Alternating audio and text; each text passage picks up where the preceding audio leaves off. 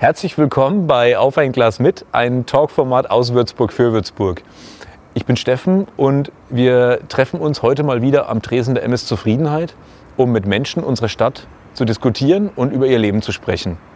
Heute ist Don Horn zu Gast am Tresen. Wir sprechen über queeres Leben und wir sprechen über die Geschlechterrolle in unserer heutigen Gesellschaft und wie sie sich entwickelt hat.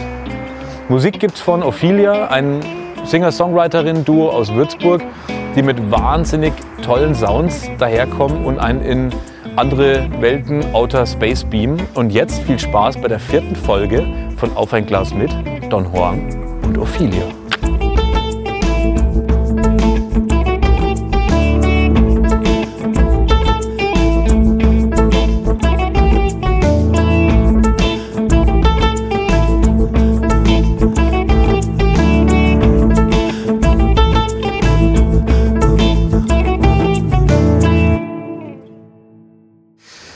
Lieber Don, äh, schön, dass du da bist und vielen Dank, dass es so spontan geklappt hat. Danke für die Einladung auf jeden Fall. Ich freue mich sehr.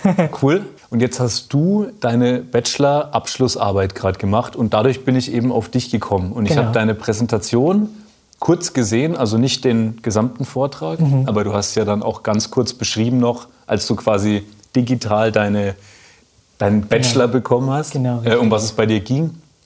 Super spannendes Thema. Ich Versuch's mal, nee, ich versuch's gar nicht wiederzugeben, weil erzähl uns doch mal ganz kurz was darüber. Genau, äh, ich habe mich in den, die, diesem Semester sehr viel mit ähm, Geschlechterrollen auseinandergesetzt, mit queeren Themen, quasi äh, die Queer-Theorie habe ich mich ein bisschen beschäftigt, weil ich selber auch mich als äh, queer identifiziere und ähm, mir dieses Thema irgendwie wichtig war. Die Queer-Theorie ist quasi eine äh, Kulturtheorie aus den 90er Jahren, die aus den USA entstammt, mit denen sich viele Philosophen, SozialwissenschaftlerInnen ähm, beschäftigen. Und äh, sie beschäftigen eben sich mit der Frage, ob ähm, der Mensch doch nicht nur zweigeschlechtlich ist, also Mann und Frau, sondern dass es viele, viele weitere Geschlechter gibt, äh, soziale Geschlechter, also Gender, nicht unbedingt biologisch, die jetzt nicht mit dem biologischen Geschlecht zu tun haben, sondern soziale Geschlechter, mhm. die eben von der Gesellschaft eben konstruiert werden und ähm, in der Gesellschaft ausgelebt werden, performt werden,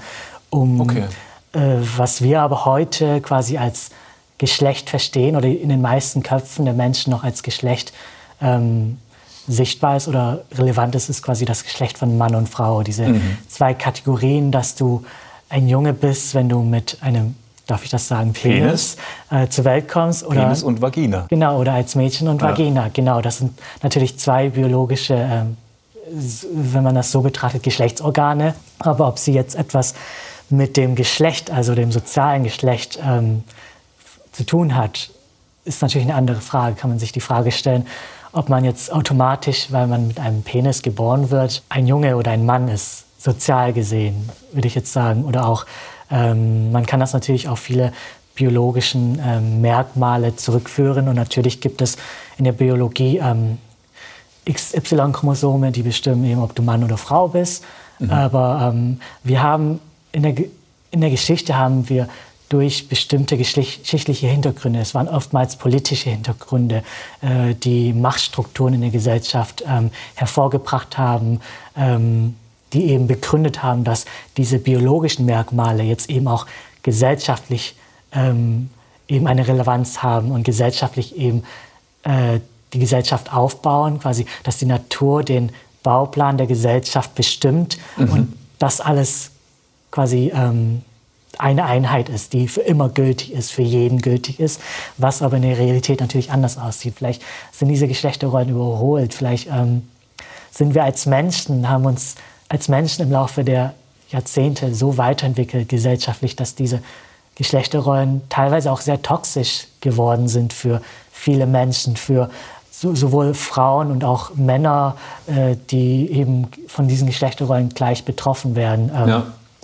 Frauen im dem Sinne eben, dass viele ähm, weibliche, vor allem Geschlechterrollen, weibliche Attribute immer so mit, so, mit so einer Art sozialen Abwertung äh, in Verbindung gebracht wurde. Also weibliche mh, Sachen wie Emotionalität oder Fürsorge oder Überempfindlichkeit, solche Sachen mhm. wurden immer als etwas negativ abgewertet in der Gesellschaft und männliche Attribute wie Stärke, rationales Denken oder sowas wurde immer aufgewertet. Und das, daran kann man auch so diese patriarchalen Strukturen erkennen in der Gesellschaft, in der eben sozial gesehen Männer eine höhere Stellung haben in der Gesellschaft. Und das wurde eben in der Vergangenheit oftmals mit Pseudowissenschaften quasi begründet. Also mhm. männliche Wissenschaftler haben quasi mit pseudowissenschaftlichen Methoden wie die Phrenologie oder also die Phrenologie ist quasi eine Wissenschaft, äh, an der anhand von Gehirnformen, also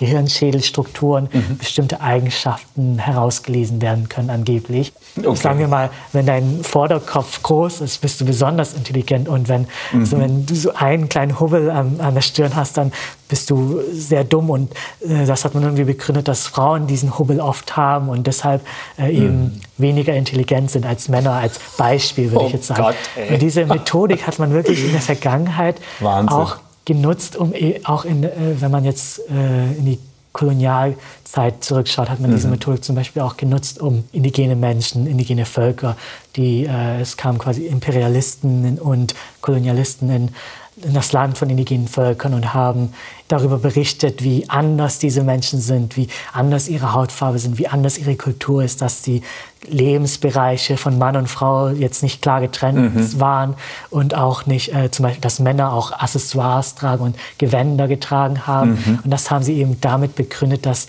diese indigenen Völker unterentwickelt sind. Mhm. Und je weniger unterschiedlich diese Geschlechterrollen sind, desto weniger entwickelt, fortschrittlich sind sie, primitiv sind sie. Und das hat man quasi wissenschaftlich versucht zu begründen, um Versklavung zu rechtfertigen in der Gesellschaft, in ja. der allgemeinen Gesellschaft. Ähm, um quasi eine Akzeptanz, eine total perverse Akzeptanz dafür zu erschaffen. Denn was anders ist, was sehr anders ist, kann nicht gleich behandelt werden. Und das war mhm. für mich so ein eine Erkenntnis, ähm, viele Ideale, die wir heute haben, Schönheitsideale, bestimmte Hautfarben vielleicht als schöne angepriesen werden, bestimmte mhm. Körpergrößen, bestimmte Körperfiguren als schöne angepriesen werden, oftmals ähm, Hintergründe in der Geschichte haben aus der Kolonialzeit, mhm. die heute noch in der Gesellschaft erkennbar sind. Quasi postkoloniale Strukturen, die unser Denken noch beeinflussen, unser Handeln beeinflussen. So, äh, es gibt zum Beispiel in der Beauty-Industrie quasi auch Cremes, die die, die Hautfarbe bleichen, ja. weil das ein, ein weißes Schönheitsideal ist, aus, mhm. äh, entsprungen aus den Kolonialzeiten, die halt eben für mich einfach absurd sind, weil ich, ich meine Theorie ist, es ist einfach in der Natur des Menschen, Macht gegenüber anderen Menschen auszuüben. Und ja. so hat man das in der Vergangenheit Männer gegenüber Frauen gemacht, ähm, diese mhm. Machtstrukturen wahnsinnig. Woher kommen mhm. die ganzen Sachen? Und äh, mag sein, dass einige Dinge stimmen, aber es, es, es trifft halt nicht auf alle zu. Ja. Und das ist so etwas, das ich durch die Queer-Theorie so ein bisschen gelernt habe, mhm. diese Dinge zu hinterfragen und auch selbst dadurch, dass ich queer bin, habe ich immer versucht, ähm, Alternativen zu suchen, äh, mir die Frage zu stellen, ob das jetzt das Richtige für mich ist dass jetzt wirklich diese Realität, in der ich lebe, ähm, genug für mich ist und auf mich, zu mir passt. Und ja. das hat mir auf jeden Fall sehr geholfen, mich mit diesen Themen auseinanderzusetzen, äh, mich mhm. mit der Vergangenheit auch auseinanderzusetzen, weil ich denke auch, dass die Vergangenheit, Geschichte vor allem immer aufarbeitet werden muss, ständig, egal mhm. wie, wie lange das her ist, um halt eben aus diesen Fehlern aus der Vergangenheit, die wir in der Kolonialzeit hatten, ähm, äh, im Dritten Reich hatten vor allem, dass diese Dinge immer wieder aufgearbeitet werden müssen, um mhm. eben diesen, diese Fehler in der Gesellschaft nicht wieder neu zu begehen, weil im Endeffekt kommen wir auf die Welt quasi mit Null. Ja. Wir fangen ja alle komplett neu an und Natürlich ähm, kann man unterscheiden, meine Haut, weiße Hautfarbe oder meine schwarze Hautfarbe sagt von Geburt an an sich erstmal nichts. Mhm. Aber es, dann stellt man sich eben die Frage, in welche Welt werden wir quasi hineingeboren? Ja. Welche Regeln bestehen in dieser Welt? Welchen Vorteil hat man quasi als weißer Mensch, wenn man in einer äh, weiß dominierten Gesellschaft geboren wird? Klar, du als weiße Person bist dir diese Dinge vielleicht niemals bewusst gewesen. Du musst diese Dinge auch erst lernen. Deswegen ist mhm. sowas wie ähm, sozial äh, Antirassismus, kritisches Denken, ja. das muss man zum Beispiel erlernen. Ich denke, ähm, heutzutage, ja, ich nehme kurz deinen Ball mal auf, ja, ja. weil ähm, das ist ein sehr guter Punkt, weil du jetzt auch gesagt hast, ich als weiße Person und du hast ja. vollkommen recht. Ähm, witzigerweise war es bei mir so, ich habe mich ganz früh schon mit Malcolm X und mit Gandhi und mit äh, Martin Luther King und so beschäftigt. Das war irgendwie immer mein Thema, Ja.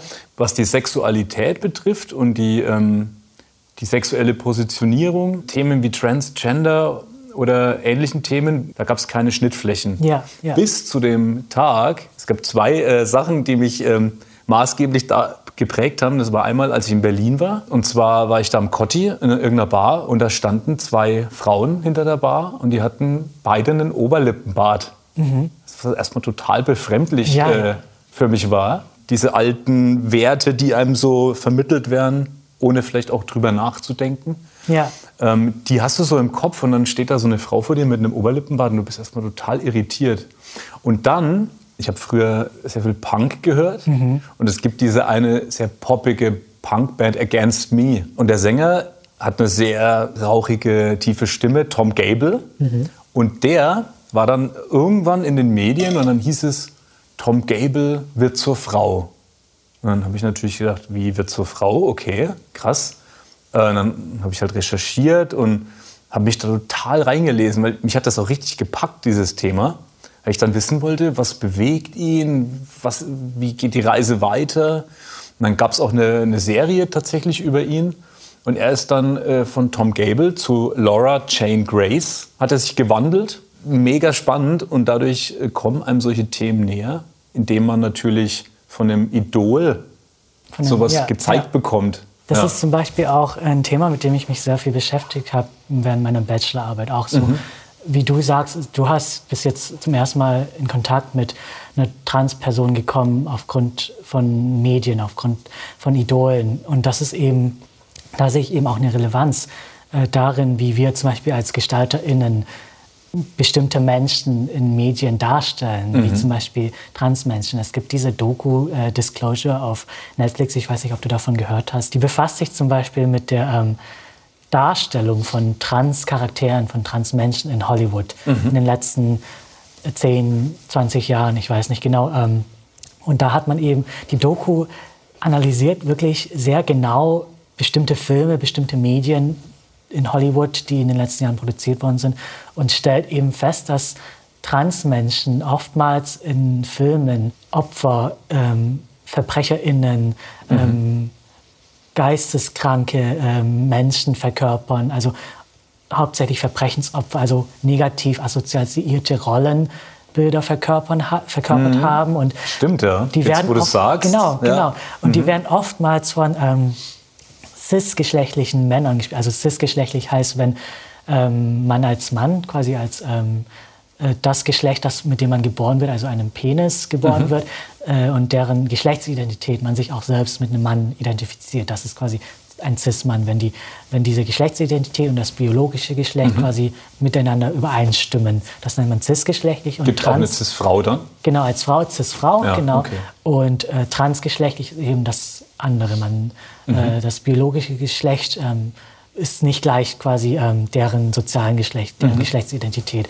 Und da spielen zum Beispiel Geschlechterrollen oder Geschlechterrollenerwartungen eine wichtige Rolle. Mhm. Wenn man erwartet, wie zum Beispiel eine Transfrau auszusehen hat. Mhm. Das ist auch ein, damit ist auch ein riesiger Druck einhergehend, dass Transmenschen zum Beispiel mit diesem Druck aufwachsen, nicht richtig ähm, passen zu können. Passen kommt aus dem Englischen to pass. Das Mhm. bedeutet quasi als Mann, also als das Geschlecht, das mit dem man sich selbst identifiziert, Mhm. auch ähm, in der Gesellschaft durchzugehen. Also to pass als, äh, als Transmann, auch als Mann optisch durchzugehen gesellschaftlich.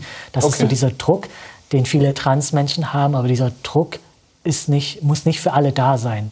Weil es gibt auch Transmenschen, in dem äh, Transidentitäten wie nicht-binäre Menschen, genderfluide Menschen, die, äh, für die es keine Rolle spielt, wie sie aussehen, wie geschlechtskonform sie aussehen. Und ähm, man sollte zum Beispiel Dinge wie Mode auch, wieso ist Mode so gegendert? Wieso gibt es quasi Frauenmode, Männermode? Ja. Wieso dürfen Frauen Nagellack tragen und Männer nicht? Äh, und da müssen äh, wir in der Gesellschaft oder Menschen allgemein uns bewusst werden, dass diese, dieses Denken von diesem binären Geschlecht, dass Männer Mhm. nur das dürfen und Frauen nur das dürfen, das muss sich vielleicht ein bisschen auflösen, damit man eine pluralistische, offenere Gesellschaft erschaffen kann, wo alle Menschen akzeptabel sind und alle Menschen irgendwie ähm, gleichwertig sind und nicht komisch oder anders, weil diese Rollen oder diese Erwartungen eben doch so viele Menschen beeinflusst. Diese Plattform zum Beispiel finde ich super, dass du Menschen diese ähm, Plattform bietest, um sich eben au auszudrücken, sich sichtbar zu sein und eben sich ähm, mit Worten ähm, eben zu bekennen.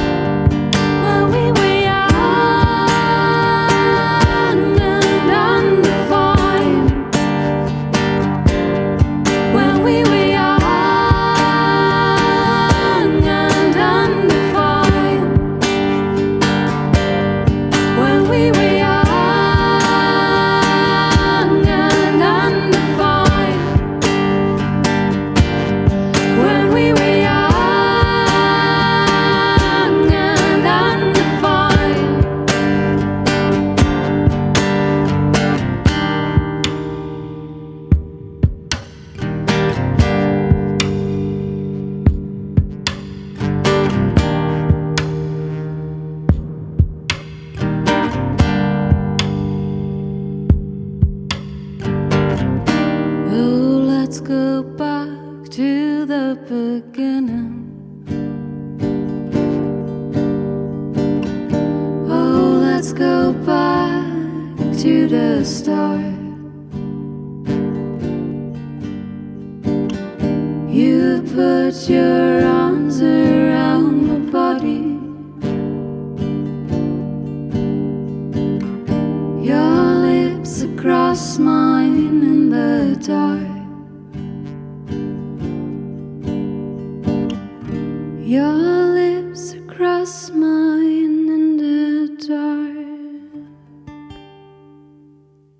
Ich habe auch irgendwie das Gefühl, dass, dass auch dieses Thema oft von so einer großen Peinlichkeit überlagert wird, weil wenn jemand, der damit überhaupt keine Berührungspunkte hat, wenn es jetzt ums Thema Schwulsein, Lesbischsein geht, man zuckt gleich in sich zusammen. Ja, man kennt es eben einfach nicht. Ja. Genau, jetzt haben wir zum Beispiel einen, äh, einen Gesundheitsminister, der sich dazu öffentlich bekannt hat.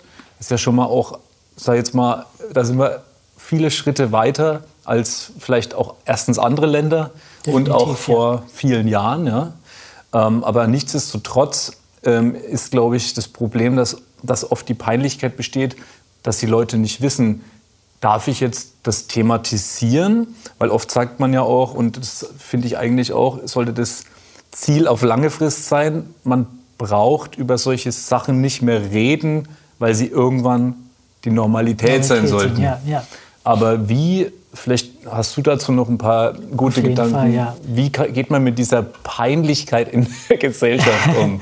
Ich, ich denke, wir leben in einer Gesellschaft, wo das ja klar ist, dass eben nicht jeder Berührungspunkte mit diesen solchen Themen hat. Aber das ist nicht schlimm, weil ähm, Fehler sind erlaubt und äh, Mhm. Fehler kann man machen, sobald man aber offen dafür ist, eben zu lernen, eben über diese Menschen zu lernen, eben offen zu sein oder Akzeptanz zu zeigen gegenüber. Und, äh, nicht mal nur unbedingt Toleranz, weil Toleranz heißt für mich einfach nur etwas zu tolerieren. Es ist da, aber es muss nichts mit mir zu tun haben, sondern man kann sich aktiv damit beschäftigen, man kann sich aktiv damit auseinandersetzen. Und ich finde, es, ist, es liegt auch in der Verantwortung des Bildungsauftrags, dass ähm, man auch ähm, beigebracht bekommt, dass eben diese Menschen da sind und dass es völlig okay ist, wenn man in einer Gesellschaft leben will, die eben offen und pluralistisch ist, äh, muss man diese Menschen auch kennen. Und viele haben einfach keine Berührungspunkte damit und das verstehe ich auch, Ja, genau. weil wir halt immer noch eine Minderheit sind. Und ähm, deshalb ist es umso wichtiger, dass höhere Instanzen dafür sorgen, indem man eben ähm, wählt oder die Politik, ähm, dass eben mehr queere Sichtbarkeit da ist. Wir leben nun mal in einer Gesellschaft, wo es eben noch sehr viel braucht, bis wir an diesen Punkt ankommen. ankommen. Und deswegen, braucht Zeit, ne? Genau, und Ja. deswegen ist ständiger Diskurs eben wichtig, denke ich. Und viele wollen das vielleicht auch nicht wissen. Viele sind dem gegenüber noch ignorant, was sehr schade ist, weil äh, ich denke, dass ähm, das nicht weiterbringt, dass das Potenzial der Gesellschaft, der Menschen irgendwie beeinträchtigt. Eine Art Ignoranz. Das Ja. ist für mich nicht fortschrittlich, das ist für mich konservativ. Und wenn ich in die Zukunft blicke, kann ich mir schon eine Utopie vorstellen, in dem es möglich ist, dass ich mir solche Gedanken, die ich in der Kindheit zum Beispiel hatte, ob ich das jetzt darf oder nicht darf, weil ich doch nicht als schwul gelten will oder als zu feminin gelten will, diese Gedanken, die wünsche ich einer jüngeren Generation, dass sie eine jüngere Generation diese Gedanken erst gar nicht haben muss, weil es eine Selbstverständlichkeit ist, dass du als Junge dich so fühlen darfst, wie du fühlen willst, dich so verhalten darfst, wie du verhalten, dich verhalten möchtest, die Dinge tun darfst, die du tun möchtest, wie tanzen oder singen oder Kleider tragen, die du möchtest. Da hattest du so ein schönes Beispiel bei Genau. deiner Eröffnung von, deinem, von deiner Bachelorarbeit, bei dem Genau. Vortrag, nämlich ein Foto, das dich und Äh, meine Sandkastenfreundin Elmi zeigt. deine Sandkastenfreundin zeigt und ihr beide Kleider an. Genau, genau wir hatten Kleider an, das sind quasi, ähm, das waren die Kleider von meiner Sandkastenfreundin Elmi und ihre kleine Schwester und Mhm. die hatten diese wunderschönen Kleider und haben immer als Kind, wenn ich zu Besuch war, ähm, Prinzessinnen gespielt, so Rollenspiele, was man als Kind ja sehr viel macht. Klar. Und damals war, wurde ich eben mit dieser mit diesem Idee konfrontiert, dass Jungs keine Kleider tragen dürfen. Mhm. Zum ersten Mal. Äh, mir war das irgendwie nicht bewusst. Ich fand diese Kleider einfach schön. Ich, es sah nach sehr viel Spaß aus, was sie gemacht haben, diese Rollenspiele. Und Mhm. ähm, es war empowernd. Also sie waren ja äh, keine äh, hilfsbedürftigen ähm, Frauen, die von irgendwelchen Prinzen gerettet werden mussten. sondern Sie waren starke Prinzessinnen schön, in schönen Kleidern und haben eben zusammen miteinander gespielt. Und ich wollte das auch. Und ich dachte auch so, ähm, wenn ich dieses Kleid trage, könnte ich mich auch fühlen und stärker und habe Spaß dabei. Und mir war das Mhm. gar nicht bewusst, dass es äh, Jungs nicht machen. Und ich habe meine Mom gefragt, ob ich das tragen darf. Und ähm, für sie war das tatsächlich gar kein Problem. Sie hat, mir auch immer, hat mich auch eigentlich auch immer dazu ermutigt, zu singen oder zu tanzen, kreative Dinge zu machen. Und erst im Nachhinein habe ich gemerkt, meine Mama hat dieses Bild von mir und äh, meiner Freundin gemacht in diesem Kleid. Und das war dann natürlich immer in jeder, bei jedem Besuch irgendwie so Gesprächsthema. Da ist der kleine Don mit dem Kleid. Haha, das ist witzig. Du weißt schon, dass kleine Jungs keine Kleider tragen, aber das Ja, ist jetzt genau. witzig, das bleibt in der Erinnerung. Und da war mir so zum ersten Mal bewusst, dass viele Menschen das doch mit etwas Negativem, mit etwas Witzigen irgendwie konnotieren, konno äh, verbinden. Und äh, das hat natürlich mein Leben geprägt, auch weiter. Nicht nur jetzt in dieser Situation mit diesem Kleid, sondern auch äh, in der Zukunft. Auch vor allem, dass ich wusste, sehr früh wusste, dass ich äh, homosexuell war und auch mir auch bewusst war, dass es in der Gesellschaft nicht komplett akzeptiert ist. Und ja, Jetzt äh, habe ich dir das Beispiel gegeben äh, vorhin äh, mit dieser Band, mit dieser Punkband. Ähm, die bringt mich dann zum Überlegen, zum Nachdenken, zum mein Weltbild adjustieren und verändern. Es gibt natürlich dann auch noch jemand wie Wladimir Putin oder es gibt äh, die Fußballwelt, wo man sich nur outen darf als äh, homosexueller Mann, wenn man fertig gespielt hat und nicht mittendrin in der Karriere ist.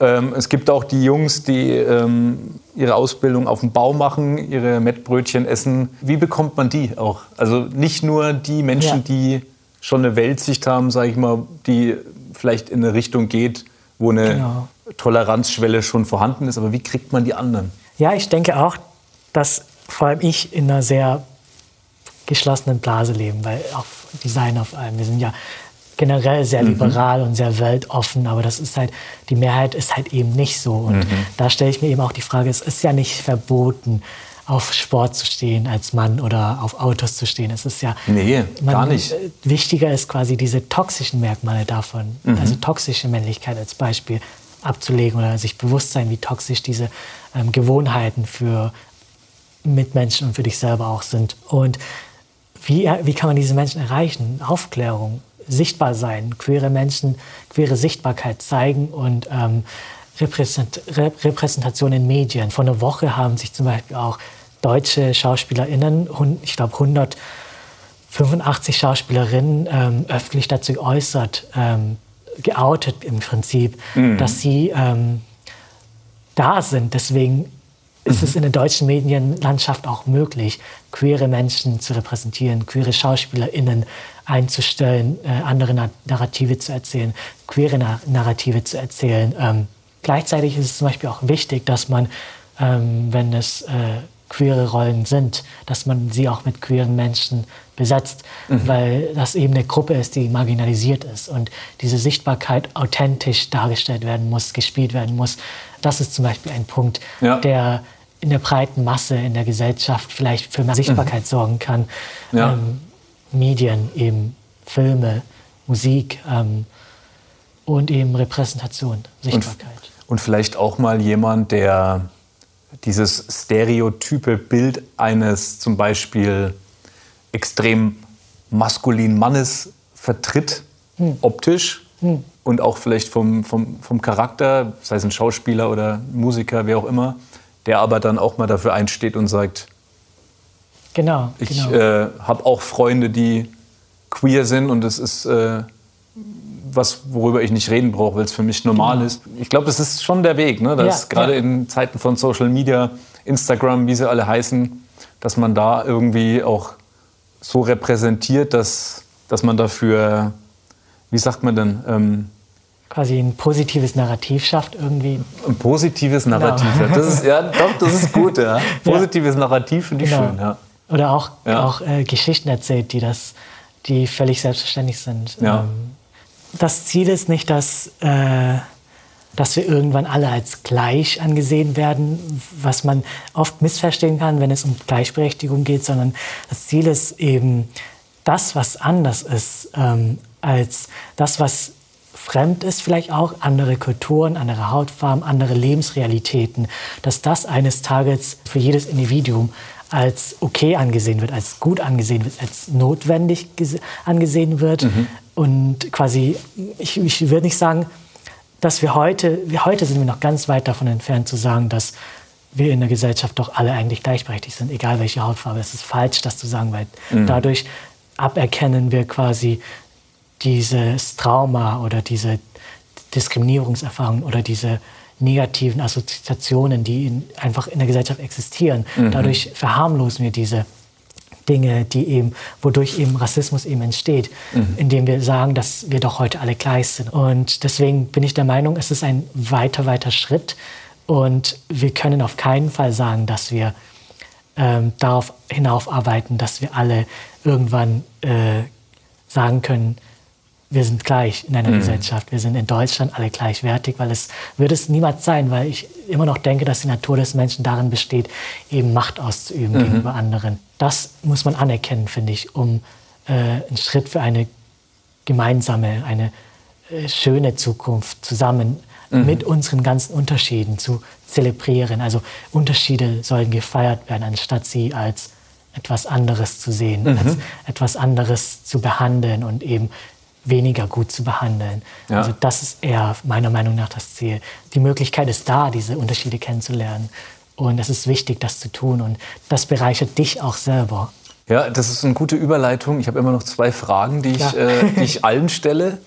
Äh, wenn du eine Lebensweisheit aus deinem Leben heraus extrahieren würdest und die jemanden, vielleicht eine Generation wieder jünger, weitergeben müsstest, was wäre das? Spontan aus dem Bauch heraus? Okay, ähm, hinterfragt die Dinge, seht nicht alles für selbstverständlich ein, auch an, auch wenn es in, eurer, in eure Realität passt, mhm. auch wenn es in, euren, in euer Leben vielleicht sinnvoll ist und die Norm zu euch passt. Hinterfragt die Dinge auf jeden Fall.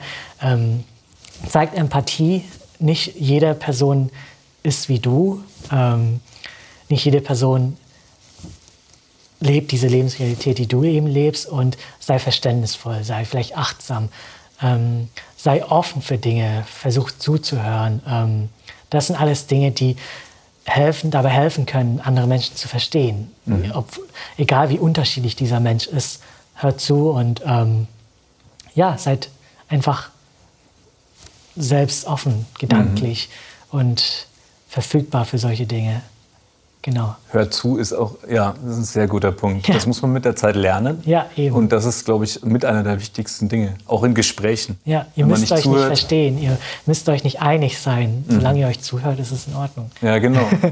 Und zuhören ist äh, auch, leitet auch tatsächlich auf die zweite Frage über. Mhm. Gemäß der Situation hier an der, an der Bar in der MS Zufriedenheit, wenn du dir jetzt eine Person wenn du mich austauschen könntest und dir eine andere Person hierhin wünscht, die kann tot sein, die kann lebendig sein, die kann fiktional sein, wen würdest du dir auf ein Glas mit an die Bar wünschen und, und warum? Also nicht, dass ich dich jetzt austauschen möchte oder so. Das Danke. hat mir super Spaß gemacht. ähm, aber wenn es wirklich darauf ankommt, ähm, ähm, ich habe mich in letzter Zeit sehr mit dem Autor Ocean Wong Ocean Wurm, wenn man es vietnamesisch ausspricht, mhm. beschäftigt. Das ist quasi ein vietnamesisch-amerikanischer Schriftsteller, der, ähm, mit dem ich mich sehr identifiziere, weil er auch äh, aus einer Nachkriegszeit entstand, äh, kommt und ähm, in seinen Werken, in, seiner, in seinen Novellen, in seinen Romanen, den letzten Roman, den ich gelesen habe, ähm, Auf Erden sind wir kurz grandios, wunderschöner Roman, sehr schön geschrieben, ähm, in dem er auch eine zum ersten Mal habe ich so eine quasi ähm, vietnamesisch-migrantische Perspektive, queere Perspektive gelesen. Ein Narrativ, das ich zuvor noch nie irgendwo gehört habe und mhm. mit dem ich mich zum ersten Mal wirklich selbst identifizieren konnte und verstehen konnte und mich selbst wiedererkennen konnte. Und deswegen, er wäre zum Beispiel eine Person, die ich sehr gerne kennenlernen würde und mhm. auch ähm, jedem empfehlen würde, dieses Buch zu lesen, weil es einfach ein anderes Narrativ ist, das erzählt wird. Genau. Das ist auch ein super Titel. Wie, ja. Sag nochmal wie? Äh, grandios, kurz grandios auf, auf Erden sind wir kurz grandios auf Englisch. On Earth we're briefly gorgeous. Ah ja, ähm, okay. sehr schöner Titel. Also seine Sprache cool. ist phänomenal. Kommt auch in die Links. Kommt auch in die Links. Wir machen eine, ich sehe schon, wir, wir haben eine große Liste. Don, ich würde sagen, wir machen einen Punkt. Wir könnten das jetzt, glaube ich, aber noch drei Stunden fortführen. Glaube ich auch. Ich würde sagen, komm, wir stoßen jetzt einmal an. Haben wir heute noch gar nicht gemacht. Vor der Kamera der zumindest Kamera. nicht. Cheers, vielen lieben Cheers. Dank, dass Danke du gekommen bist. Es hat echt mega Spaß gemacht. Hat Und mir auch sehr Spaß gemacht. muchas gracias. Wie sagt man auf Viet Vietnamesisch? Äh, das wird. Das Das? Dankeschön, genau. Okay. Genau. Oh, no, wait, wait a second. Das heißt nicht das wird. Das heißt come on. Dann wird heißt tschüss. ich ich spreche schon, so lange, ich spreche Also- schon so lange kein Vietnamesisch mehr, deswegen. Ähm, Dankeschön heißt come on. Okay. Ja, aber Tschüss ist auch gut. Also Tschüss, wir sind raus. genau, tschüss, Ja. wir sind raus. So, jetzt ist Cut. Jetzt ist Cut. Jetzt ist klar.